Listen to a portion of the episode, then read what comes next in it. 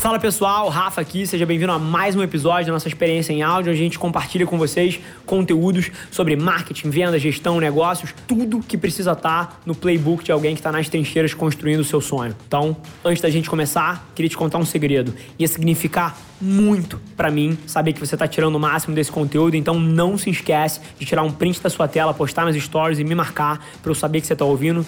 Quem já me mandou alguma mensagem, já me mandou algum direct, sabe que eu respondo pessoalmente todas as mensagens. E agora, sem enrolação, vamos para o episódio de hoje.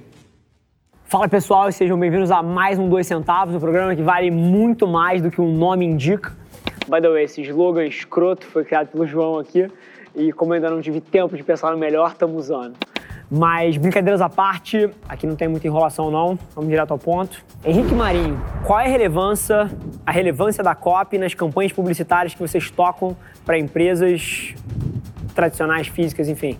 Interessante, tá, Henrique? É, e vamos definir o que, que copy é, né? Porque eu sei que vários de vocês vêm do mundo de marketing digital e no mundo de marketing digital, a copy é muitas vezes relacionada à copy do e-mail marketing, que é porra, a narrativa que você constrói ali, a maneira que você destrincha gatilhos mentais para convencer a pessoa, conta a história, educa, etc. E no mundo de publicidade, copywriting, que é redação publicitária em português, é um pouco mais que isso. Então, numa campanha publicitária, é, a copy é fundamental. Mas agora, muito mais do que esse statement vazio, você tem que entender o formato de mídia que você vai usar na sua campanha. É aí que está a chave. Porque, por exemplo, se você está pensando na copy de uma campanha publicitária que vai rodar 100% dentro de um formato stories, como por exemplo o McDonald's está fazendo lá fora nos Estados Unidos agora, uma campanha genial 100% no Stories, você não tem um componente de uma descrição como se fosse um vídeo de Facebook, que tem a copy antes, o vídeo depois. Então no Stories é só vídeo. Então aonde está a redação publicitária ali? Está na roteirização do vídeo, está na big idea, está no, no criativo que você envelopa para formar aquele filme, aquele vídeo de 15. Então, a copy, ela é 100% atrelada ao formato de mídia que você escolhe. Num pre-roll de YouTube, por exemplo, você vai ter o roteiro como parte central da copy. Você não tem um componente de, de mídia escrita ali para compor. Então, primeira coisa que eu te digo, a copy ela é absolutamente fundamental, só que eu faço aspas aqui de que dependendo do formato de mídia que você usa, um vídeo de Facebook vai ter uma copy escrita, mais a roteirização do vídeo e o conceito. Um vídeo de, de IG, uma campanha inteira pensada para dentro do Stories, vai ter só o componente visual.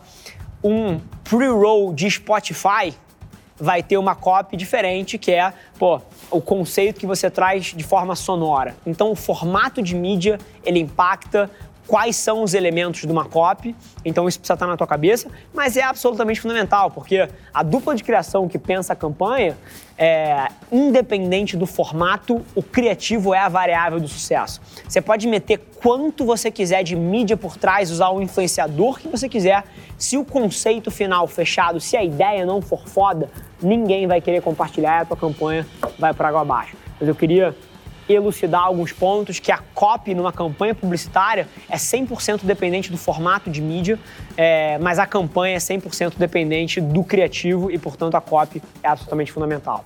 Fechado? Vamos para a segunda aqui. Francisco Marengo. Convém se dedicar e fazer o melhor possível em uma rede só e replicar o conteúdo e atenção, investindo tempo para interagir em outras mídias, buscando o formato certo é, afinal, o início desse processo, a equipe acaba sendo pequena para tanta frente de criação e o relacionamento, evangelizando os seguidores, tem se mostrado muito relevante para o aumento da conversão. Eu foco em uma só rede ou eu estou em todas sacrificando formato, ou seja, reproduzindo e interação. Chico, queria virar sua cabeça de pé. É, não existe essa expressão, né? Mas virar sua cabeça. Qual seria a expressão? Também não sabe. Foda-se. Então vamos ver. É, queria virar de cabeça para baixo essa tua percepção, porque esse é um debate que todos os dias eu enfrento, não só aqui no Dois Centavos, mas numa sala de reunião com o executivo de uma empresa. Que é o seguinte: você não precisa estar em todas as redes. Agora, nas redes que forem fundamentais para o teu negócio, dado que você entendeu que a tua audiência, as pessoas com quem você quer se relacionar estão ali dentro, cara, isso não é uma escolha. Você não escolhe se você quer pagar o salário do, seu, do funcionário A, B ou C. Porque é absolutamente fundamental você pagar todo mundo. Então, a gente precisa começar a entender o quão central a formação de opinião através de plataformas digitais é para os negócios e parar de criar ifs, parar de criar e, e ou ou e entender que todos são fundamentais. Aonde a sua audiência estiver, você deveria estar dormindo duas horas a menos para responder as pessoas no Twitter dentro da tua hashtag. Você deveria estar investindo menos uma hora em, sei lá, finanças e operações para produzir um post a mais para o IGTV. Então, assim, se isso for central para o teu negócio, o que a gente precisa debater aqui é que a gente, apesar de ter entendido, e isso é super curioso, tá? 90% das pessoas entendeu intelectualmente que as redes sociais são fundamentais para o teu negócio, que produzir conteúdo nas 7 ou 11 plataformas que dominam a atenção das pessoas é crucial para o teu negócio, mas na hora de tomar atitude, você pergunta se é uma ou é outra, cacete, não tenho tempo. Ou seja, você diz intelectualmente que quer privilegiar isso, mas as suas ações não mapeiam para lá. Então eu queria tentar corrigir a tua narrativa e te deixar a impressão de que isso é fundamental para o teu negócio e talvez esteja, tenha dezenas de outras coisas onde você tem alocação de tempo hoje em dia e o teu time aloca tempo que podem ter, ser subpriorizadas para botar mais uma plataforma, mais um vídeo, mais um criativo para fora. E by the way, assim, eu não falo isso, pô, faz isso aí e eu não faço. Cara, olha o que eu faço com o meu tempo.